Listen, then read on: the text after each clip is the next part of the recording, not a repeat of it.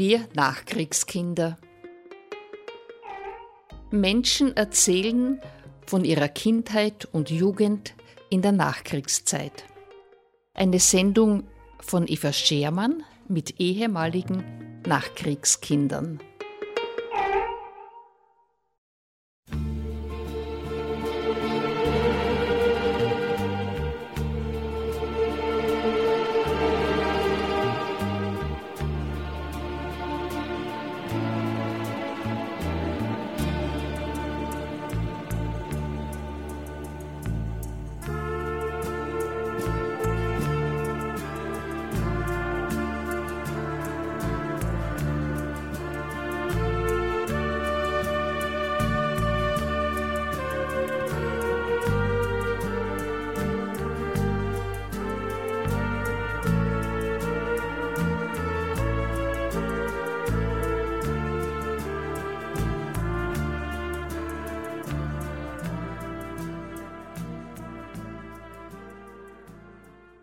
Zur heutigen Sendung begrüße ich recht herzlich bei uns im Studio Max Hackel. Christi.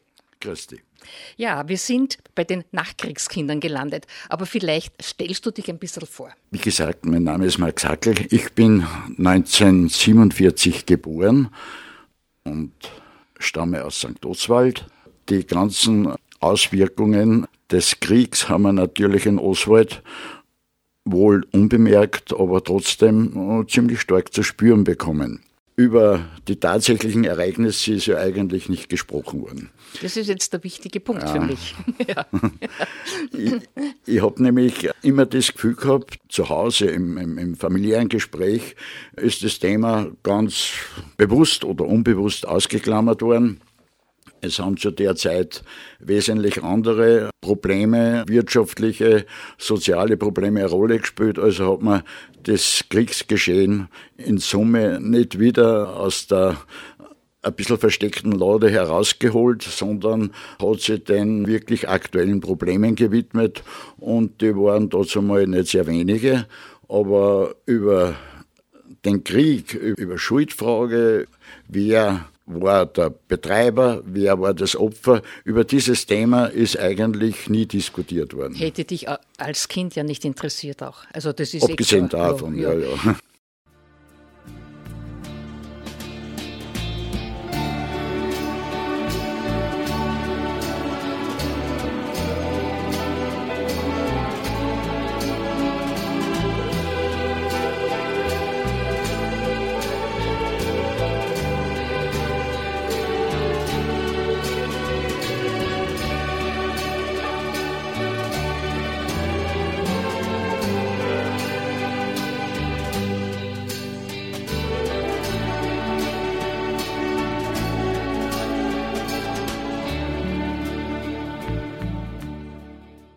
Mir ist in Erinnerung, wie wir da unlängst schon ein bisschen geplaudert haben, dass du gesagt hast, das war eine Zeit der, der Abenteuer.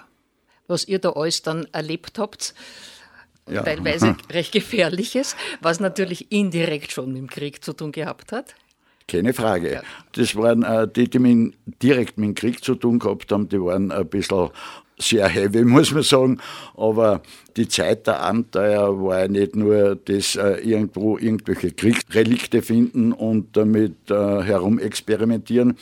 Die Zeit war in erster Linie damit ausgefüllt, dass wir aus unserer Fantasie Dinge herausgeholt haben, weil das andere einfach absolute Mangel war, war, dass wir da für uns selbst einen abenteuerlichen Tag zusammengezimmert haben wie gesagt, die technologischen Voraussetzungen, da rede ich jetzt als Kind vom Spielzeug, die waren halt noch so gar nicht vorhanden.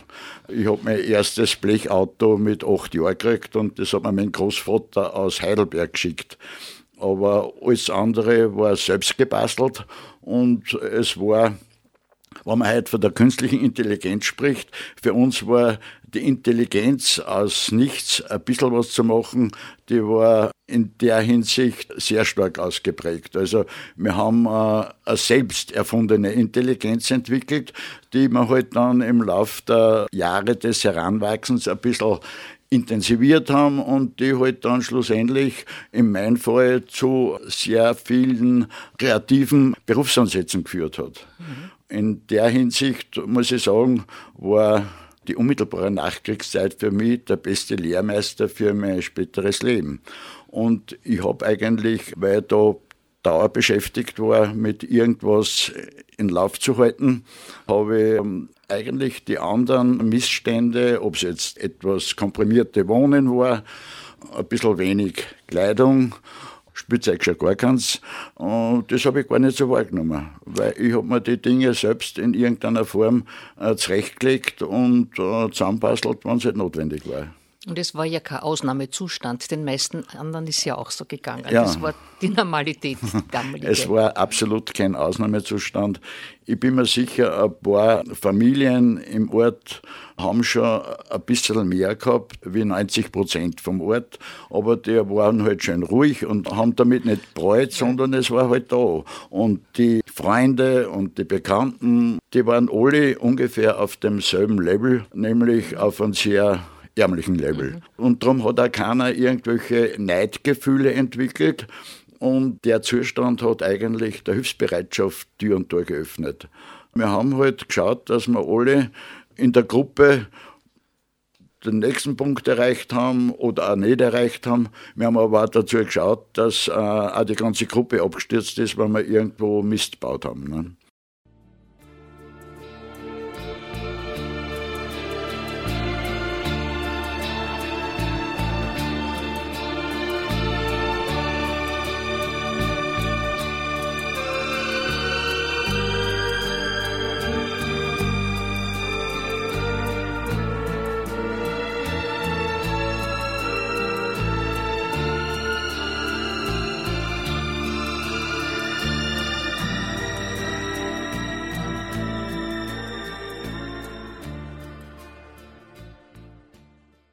Glaube, es ist wichtig, dass du schon von den ganz alltäglichen Dingen erzählst. Wir sind ja überhaupt auf das Thema gekommen, weil ein Bekannter gesagt hat, wenn ich das meinen Kindern erzähle, die glauben das nicht. Und dann habe ich gesagt, eigentlich müssen wir ein Dokument schaffen, das man nachhören kann. Wie du das jetzt schilderst, ist vielleicht gar nicht so im allgemeinen Bewusstsein verankert in meinem Bewusstsein ist sehr stark verankert. Mhm, mhm. und äh, ich glaube auch in dem Bewusstsein meiner Freunde und meiner Verwandten damals ist auch sehr stark verankert, zumindest bei denen, die noch leben. Aber ich habe, äh, wie gesagt, ich habe das gar nicht so, so wichtig gefunden, die wirtschaftliche Sicherheit. Mhm. mhm. Abgesehen davon, dass ich als Jungspund mit dem gar nichts anfangen hätte können. Ne. Für mich war einfach wichtig, dass der Tag von 7 Uhr früh bis 9 Uhr abends ausgefüllt war, dass ich todmüde ins Bett gefallen bin und schon wieder äh, im Kopf äh, Pläne gewälzt habe äh, für den nächsten Tag. Und insofern war das eine Aneinanderreihung an bunten Abenteuern, die halt wie gesagt, für mich waren es Abenteuer. Heute mag man sagen, es waren ganz kleine Dinge, aber damals war es für uns einfach das Leben. Es war das Nachkriegsleben und ich habe schon hin und wieder gemerkt, dass daheim ziemlich eng zugeht mhm. in wirtschaftlicher mhm. Hinsicht. Mhm. Mein Vater war bei der Post, meine Mutter war eine Hausfrau. Die war natürlich noch sehr gedäftet vom Krieg. Zumindest in dieser Hinsicht habe ich ein bisschen extra Erlebnisse gehabt. Meine Mutter war aus Kaplitz. Mhm und die ist gerade halt äh, ein paar Jahre vorher äh, mit Bausch Bogen aus ihrem Elternhaus, das was ein sehr gesichertes war, vertrieben worden. Und dass man da mental nicht gerade die stärkste Person ist, das ist leicht zu erklären. Und mein Vater hat halt vor lauter, ja, da einmal arbeiten, da einmal arbeiten, ähm, ja, auch nicht die Stunden Zeit gehabt, um mit mir äh, irgendwas in seinen Augen Sinnvolles zu machen. Meine Mutter schon gar nicht. Jetzt habe ich die Dinge einfach für mich selber in die Hand nehmen müssen. Und es ist einigermaßen gut gegangen. Ich habe auch nie das Gefühl gehabt, dass ich verhätschelt worden war, weil für Zärtlichkeit und für Kinderliebe war einfach die Zeit nicht vorhanden. Es sind so viele Probleme angestanden, die die Eltern ein bisschen verhärtet haben. Ich meine, es ist nur, nur Zuneigung für mich abgefallen, aber es war nicht so ein dringliches Bedürfnis, dass ich auf noch kuscheln müssen habe. Also da, ich, ich bin mir auf alle Fälle äh, dort schon in ganz jungen Jahren relativ erwachsen vorgekommen.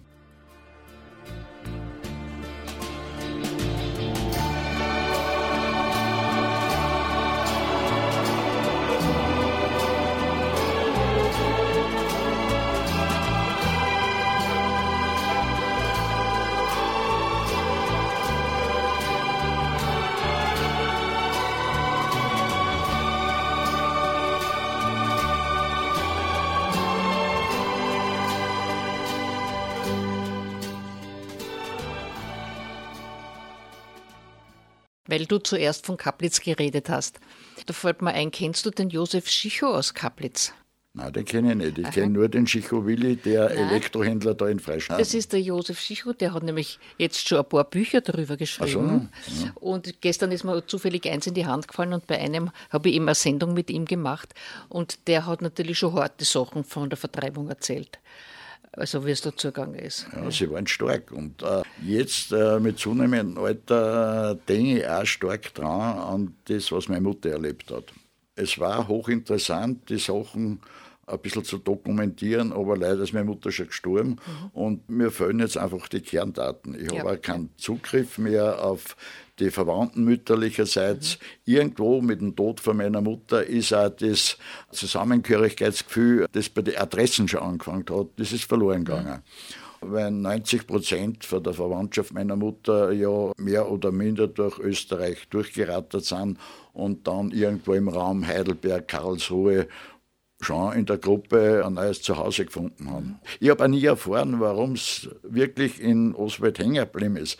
Entweder war es der Charme von meinen äh, Vatern, die sind dort einmal in Viehwaggons praktisch über hunderte Kilometer transportiert worden. Aber in Oswald ist ja keine Bahnstation. Also wie die irgendwo in Oswald anscheinend ist aus dem Zug gefallen oder das ist mir nach wie vor ein Rätsel. Mhm. Und was noch möglich gewesen wäre, habe ich vergessen, dass ich es gefragt habe. Jetzt ist es halt spät. Ne? Naja, damals war es da kein Problem. Nicht? Nein, ja, war eine Mutter war da und, ja, und, und damit äh, war es erledigt. Ne? damit hat es dich gegeben. Damit hat es auch mich gegeben, ja, ja.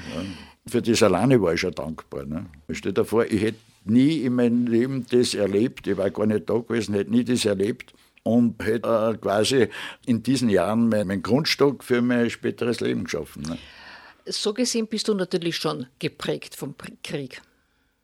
Ich bin äh, schon ein bisschen geprägt, aber. Das ist wertungsfrei. Es, es war so, die Umstände ja, waren so, äh, aber ohne Krieg wäre es vielleicht anders. Das sieht man ja jetzt, die Jugendlichen, die ohne Krieg heranwachsen, die haben andere Probleme und andere ja, Sorgen. Ja, ne? eben, ja, genau. Also der Krieg hat mich, ja, der Krieg hat mich einfach.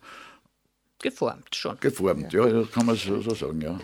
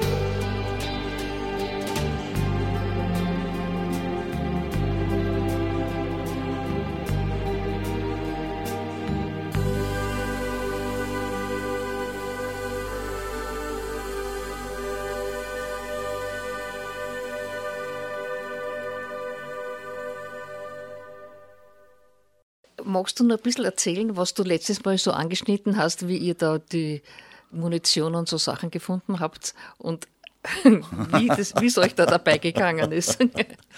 ja, das war, das war schon abenteuerlich. Aber es hat sich auch kein Mensch im Ort darum gekümmert. Also ich muss ehrlich sagen, wir haben eine riesen Wiese gehabt, das war der damalige Sportplatz.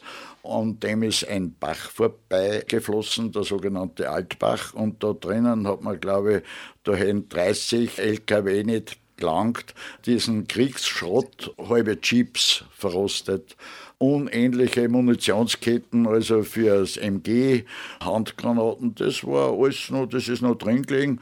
Die Leute haben zwar gewusst, das ist gefährlich, aber es hat sich keiner die Mühe gemacht. Es hat auch noch nicht diese großräumigen Aufräumaktionen gegeben. Na, wann ist das dann weggekommen? Kannst du dich erinnern, wer das dann doch weggeräumt hat? Ja, irgendwann, irgendwann glaube ich, ist die Leute schon ein bisschen zu bunt geworden, vor allem, weil das Zeug sich immer mal eingerostet ist. Ne? Und irgendwann dürften einmal ein zwei, drei Kinder wirklich krank geworden sein, weil wir haben genau aus dem Wasser, wo der Rost mehr oder minder drin gestanden ist, wo noch sehr ein bisschen das Motoröl unter Umständen gespiegelt hat und fünf Meter weiter drunter haben wir unseren Dusch gelöscht nach dem Fußballspielen oder was. Ne? Und irgendwann war es auch optisch nicht mehr, mehr eine Sache, die man vertreten hat können. Mhm, ne? Mhm. Es hat ja dann relativ bald ja in Oswald angefangen, so ein ein kleines Pflänzchen an Fremdenverkehr. Und den Leuten, die nach Osweg gekommen sind, um dort ein paar Wochen in Ruhe in der Sommerfrische zu verbringen, denen wollten wir halt diese Optik auf keinen Fall zutrauen. Für uns war es natürlich hochinteressant. Ne? Abgesehen davon, ich habe äh, Handgranaten wirklich fachmännisch zerschneiden und zerlegen können. Wir haben Stahlhelm Weise haben wir Schwarzpulver gehortet und ich habe also manche Hausfrau kennengelernt, die ihr Wäsch auf die Lunden aufgehängt hat, die noch drin gelegen sind. Nicht? Da hat es kein Wäschlein gegeben. Auf die Lunden haben die eine Wäsche getrocknet. Aber das war ein Teil. Das war so ein bisschen der, wie soll ich sagen, der spannendste Teil in meinem Aufwachsen. Der andere, das waren natürliche Erkenntnisse, die ich mir erworben habe über die Tatsache, wo die Zwetschgen bei dem anreif worden sind und die Kirschen bei dem und der Kohlrabe in dem Garten. Es war so, wir haben als Kinder eigentlich den ganzen Ort mit Beschlag belegt. Wir sind durch es war halt völlig unvorstellbar, durch fremde Gärten gegangen, wenn wir irgendwo eine Abkürzung wollen haben. Das war einfach gang und gäbe. Und die Leute haben es zuerst gemurrt und dann haben sie es irgendwann einmal murrend zur Kenntnis genommen. Ne?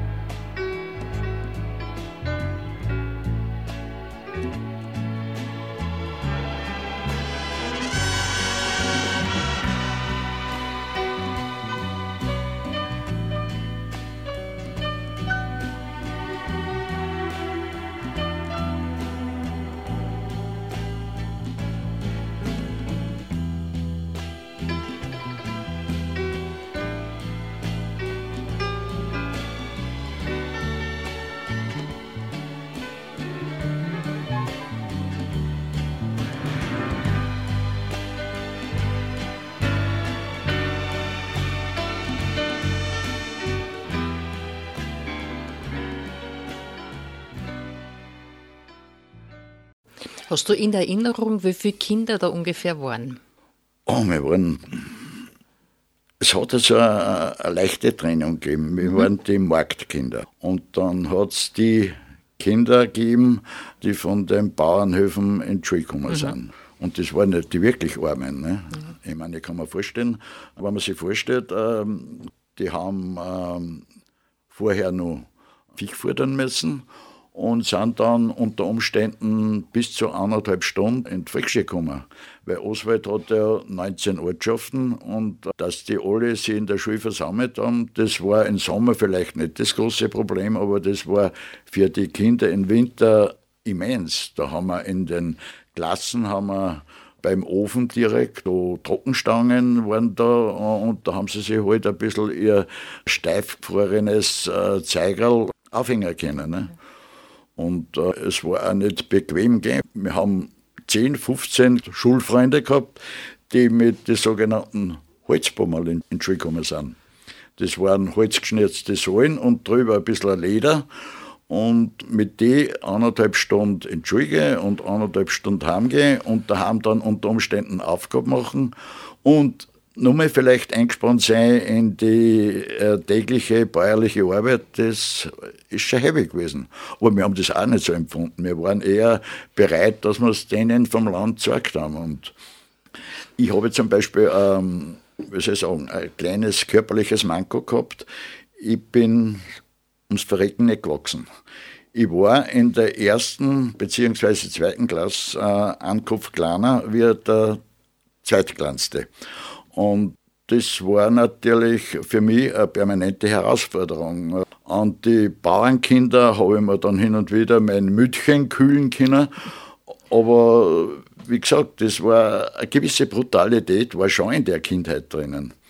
Aber es hat sich auch äh, niemand da sonderlich drum geschert, nicht? weil es waren ja die Erwachsenen auch so, dass äh, zuerst nicht lang geredet haben, sondern zuerst einmal mit der Hand gewackelt haben. Und es ist halt die ein oder andere Ohrfeigen äh, ist halt dann abgefallen. Aber ich habe auf der anderen Seite gewusst, zu 90 Prozent, warum ich es gekriegt habe.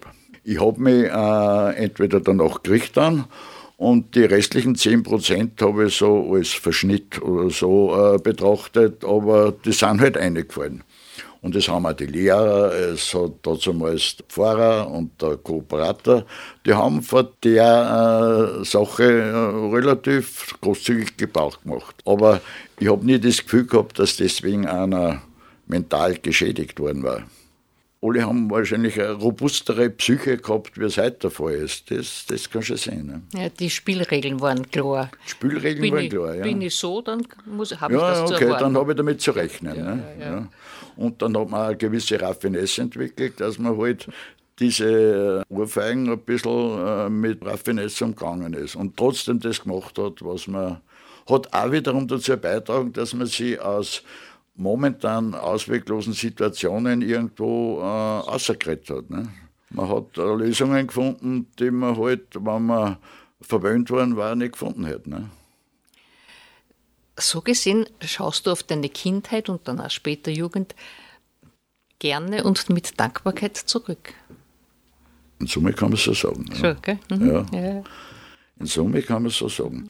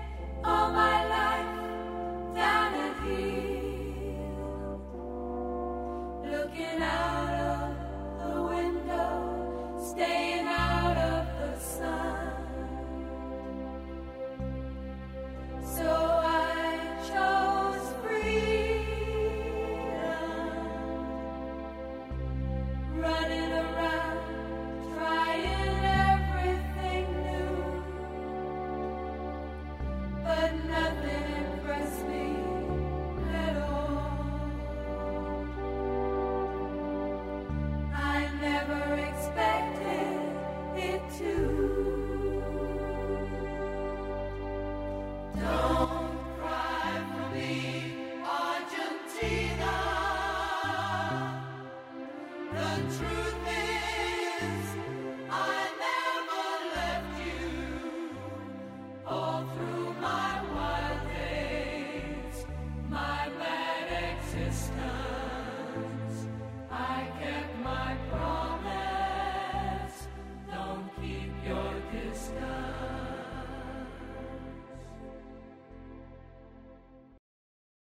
Es ist ja nicht so gewesen, dass äh, die Jugend mein Wesen verhärtet hat. Meine Eltern haben trotzdem, äh, trotz der wenigen Zeit, äh, die es uns widmen haben können, trotzdem drauf geschaut, dass wir eine Art geistige Entwicklung durchmachen. Mein Vater hat mein Zeichentalent gefördert mit primitivsten Mitteln. Der hat die alten Postbücher, wo die Fahrtenpläne drin waren und die waren hinten frei, hat er mir nur mit einem einfachen Pferdekopf, den hat er am besten kennen. Und dann hat er so lange mit mir zeichnet, bis ich ihn kennen habe. Und ich war dann interessiert genug, dass ich den Rest vom Pferd auch noch dazu gemacht habe. Und das ist nach hunderten Versuchen immer besser gegangen. Meine Mutter hat mich musisch ein bisschen geformt mit dem Einseitenspiel auf einer uralten, wurmstichigen Zither hat man natürlich Lieder gelernt, die halt äh, bei den Marschtruppen in der Wehrmacht äh, gang und gäbe waren. Aber das haben wir beim Bundesheer ja auch noch gesungen. Es waren stellenweise Lieder dabei. Wenn du die heute singst, dann bist du wegen Wiederbetätigung im Fadenkreuz. Ne? Aber das hat mir gelernt und Sie war halt eine absolute Romantikerin. Sie ist für ihre Lebensvorstellungen relativ schwer weggekommen.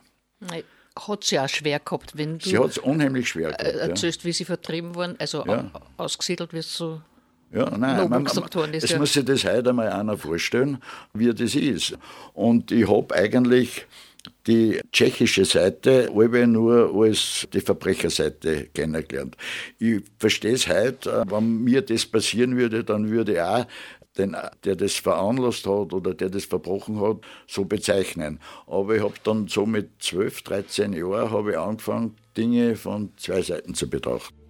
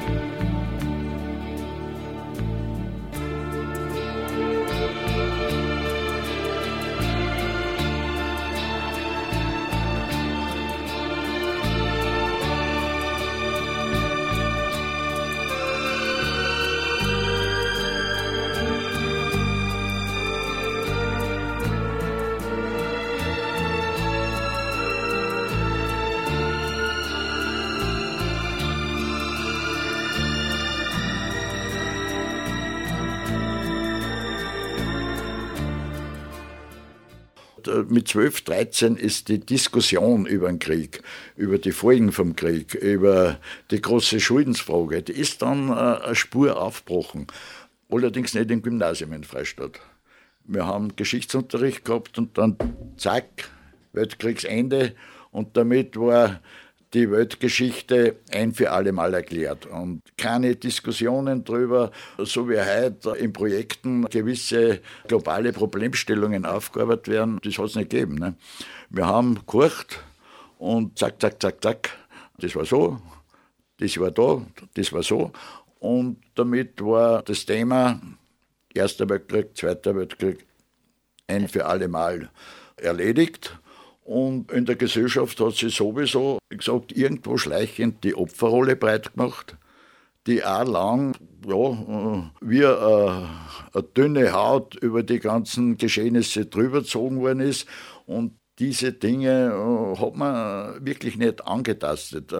Es ist äh, erzählt worden, es sind ein paar, wenn ich mich erinnern kann, meine ersten hin und wieder der Vater mitgenommen, er hat sich ein Bier gekauft, ich habe einen Himbeersaft gekriegt und wenn dann äh, die Dinge um das Thema Krieg gekreist sind, also die Diskussionen am Biertisch, es ist immer nur die Heldenhaftigkeit in den Vordergrund gestellt worden und nie äh, auch nur ansatzweise, ich habe es zumindest nicht wahrgenommen, eine Schuldfrage in den Raum gestellt worden. Aber ich habe mir dann nachher, wie gesagt, äh, in zwei Ebenen zu denken angefangen habe, habe ich mich dann auch gefragt, was hätte ich gemacht in dieser Situation? Ich hätte zum Beispiel für mich nicht die Hand ins Feuer gelegt. Ich, ich hätte, glaube ich, da äh, wirklich mit der Masse schön brav äh, mitgefuhrwerkt, aber Heldentum war mir aus rein, wie soll ich sagen, aus existenziellen Gründen, das war mir nie in den Kopf gekommen. Ich habe für viele Dinge irgendwo heute ein Verständnis, das ich erstens einmal gar nicht klar artikulieren kann, zweitens auch gar nicht klar artikulieren will, weil sonst heute ist die Frage eine ganz sensible. Ich habe es vom rein menschlichen äh, betrachtet, für die Emotionen, die was hochspülen.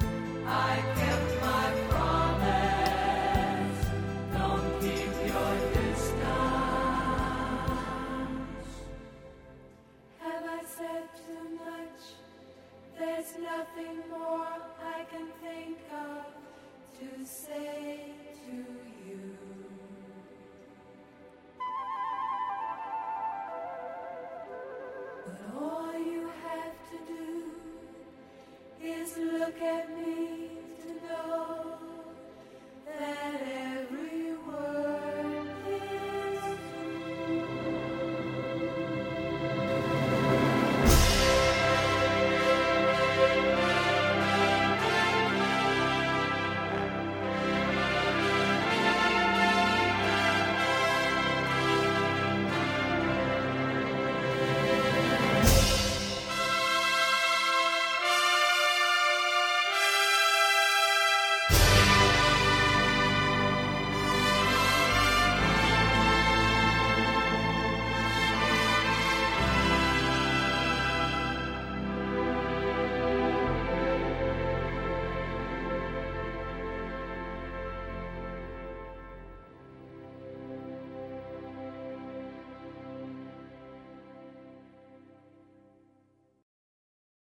Ich habe zum Beispiel 1968 habe ich eine ähnliche innere Situation gehabt.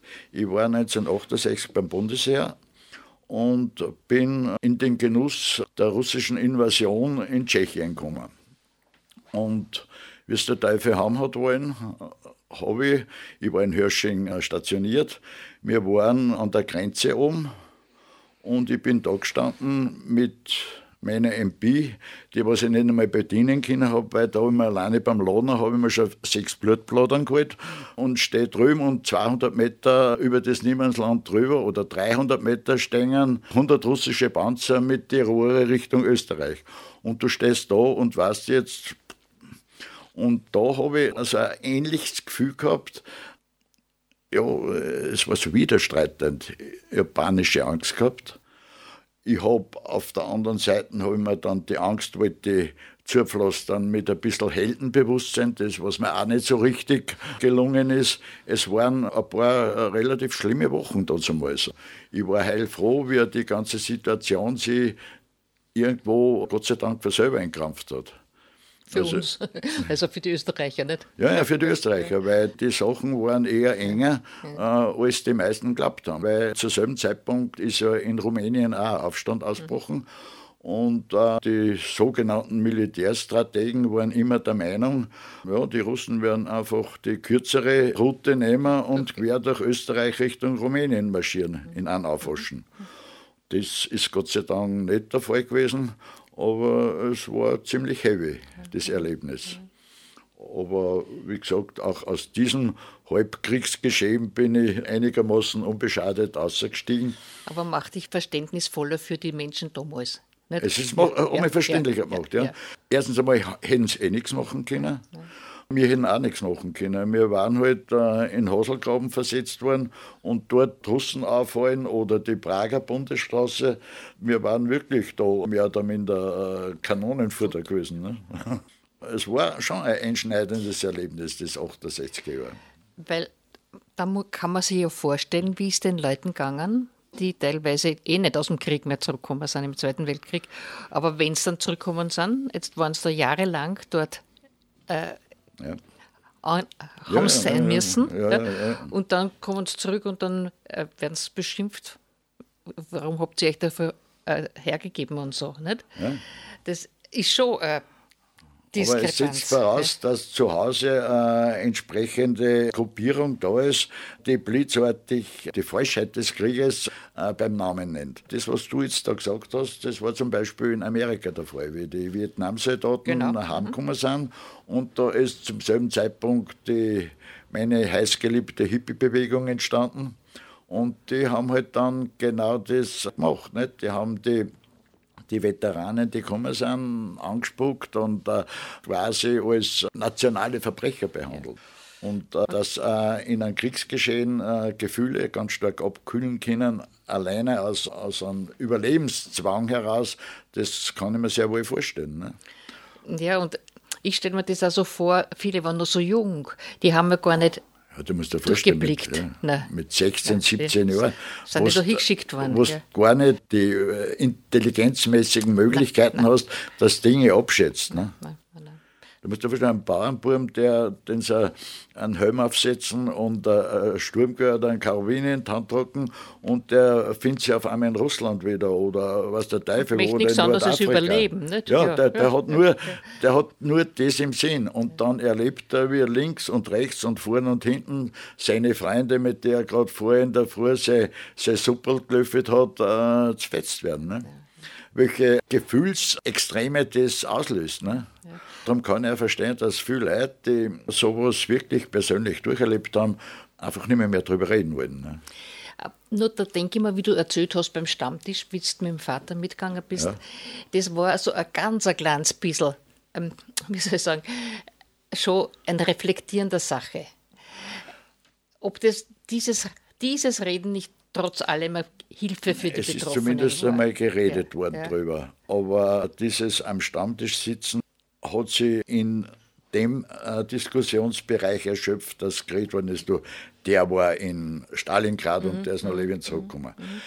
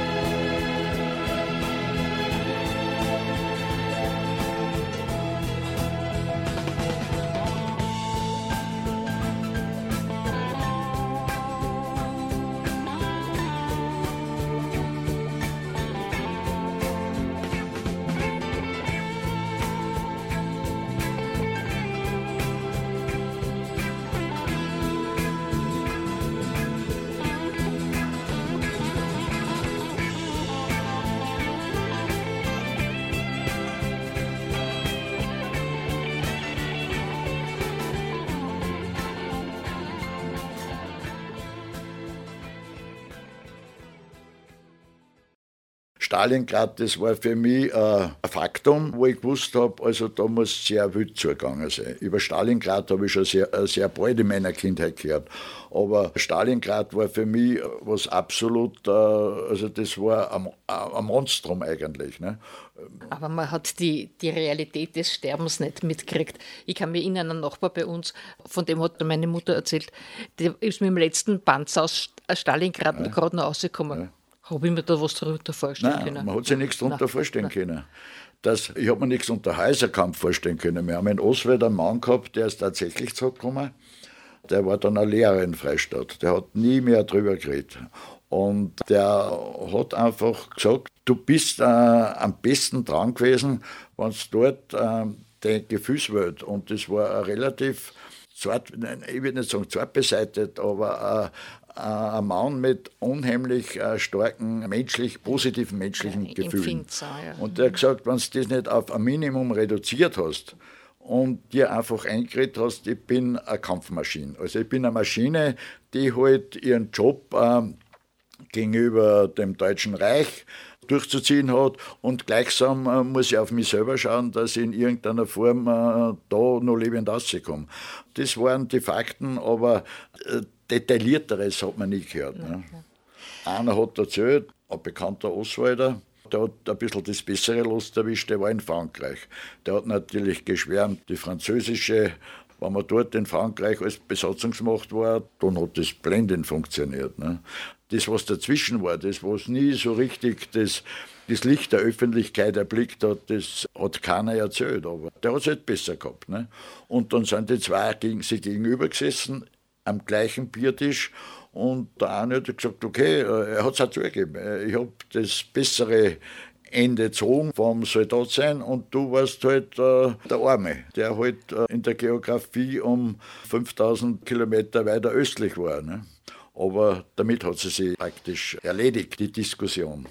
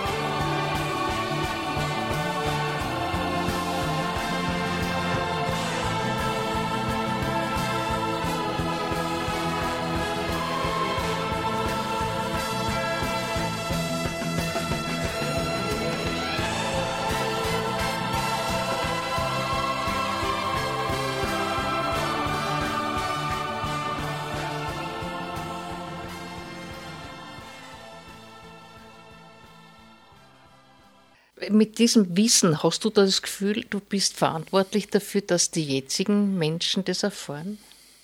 Ganz einfach, weil man hofft, wenn sie das erfahren, dass es verhindern, dass es wieder so wird. Oder glaubst du, kann man das nicht?